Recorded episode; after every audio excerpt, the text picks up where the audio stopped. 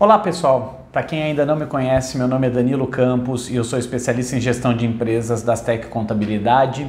E hoje eu quero falar uma coisa muito importante e que você vai gostar de escutar: como aumentar o faturamento da sua empresa.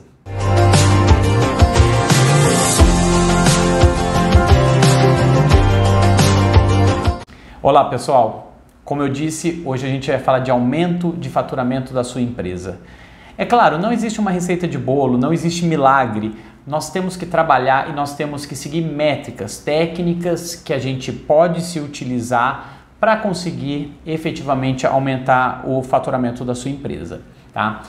Primeiro passo que eu acho que todo empresário precisa seguir, é, é fundamental que você tenha em mãos como está o seu financeiro? Já fizemos vídeos sobre isso, é, técnicas de, de, de, melhoria do seu financeiro e a importância do seu financeiro. É claro, você precisa ter isso na mão a todo momento, diariamente. Você precisa ter um financeiro correto, um financeiro que mostre as suas despesas, que de, demonstre as suas receitas para saber aonde você consegue diminuir custos e aonde consegue aumentar a sua receita. Tá? Então, esse é um primeiro ponto que eu queria tratar com vocês. Um segundo ponto é precificação. Esse é um caso que a gente sempre trata aqui, é um ponto que eu sempre trato aqui e tem vídeo também falando sobre isso. Vou deixar o link aqui embaixo. Precificar corretamente significa que você não vai colocar um preço em que aparentemente está bom ou está é, é, dentro do mercado, mas muitas vezes você está deixando de pagar impostos, deixando de pagar comissões e isso obviamente vai interferir no seu bolso. Tá? Então, precificação é fundamental e isso sim faz aumentar faturamento, porque com a precificação na mão, você vai conseguir avaliar quanto que você consegue colocar o seu produto no mercado e concorrer decentemente com as outras empresas do seu ramo de atividade. Canais de venda. Como estão os seus canais de venda? Você está na internet? Você já migrou? Está virtual? Você ainda precisa fazer isso? Você consegue fazer isso? É claro, muitos me falam que ah, tais atividades não conseguem, não consegue fazer venda pela internet, é, não se consegue utilizar ferramentas de internet. Cuidado, isso pode ser falso. Isso pode ser uma maneira de você estar fugindo daquilo que não tem como mais escapar. Você está na internet? Então, esse é um canal interessante que você precisa estar. Mesmo que sua, o seu ramo de atividade não tenha tanta é, aptidão com os usuários, né? Às vezes os usuários você tem poucos seguidores, porque talvez o teu ramo de atividade, tua prestação de serviço não seja tão interessante para um usuário de internet, mas você precisa estar lá.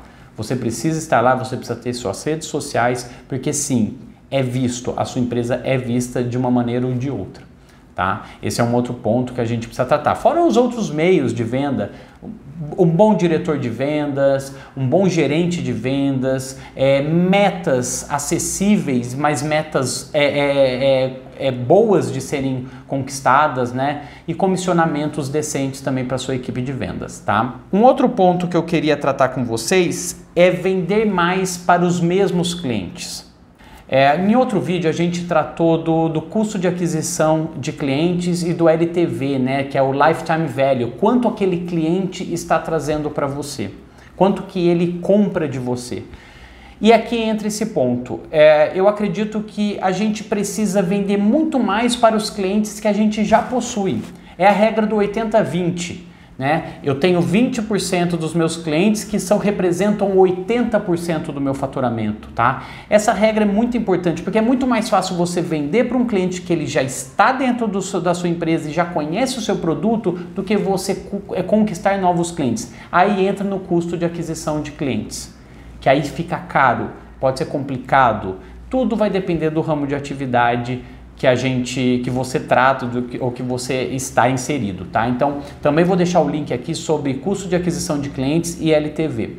E o quinto e, último, e última dica que eu queria dar para você hoje é sobre os indicadores. Como estão os seus indicadores? Você está acompanhando isso? Você, é, você tem indicadores, métricas boas junto com as metas que você colocou na sua empresa? Isso é muito importante. Criar metas como eu disse, alcançáveis, mais desafiadoras, mas você também tem que é, verificar e colocar lado a lado aquilo que foi proposto e aquilo que realmente aconteceu.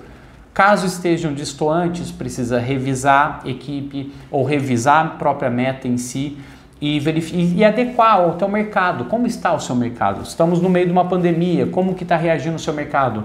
Então, essas métricas de venda são importantíssimas. Só que, para aumentar também lucro, não se esqueça, não podemos só pensar nas vendas, no aumento de faturamento, que é o mote desse vídeo hoje mas também sempre se preocupe com a despesa e com a diminuição de custos da sua empresa sem deixar investimentos, tá? Uma empresa sem investimentos é uma empresa que vai ficar estagnada, tá certo?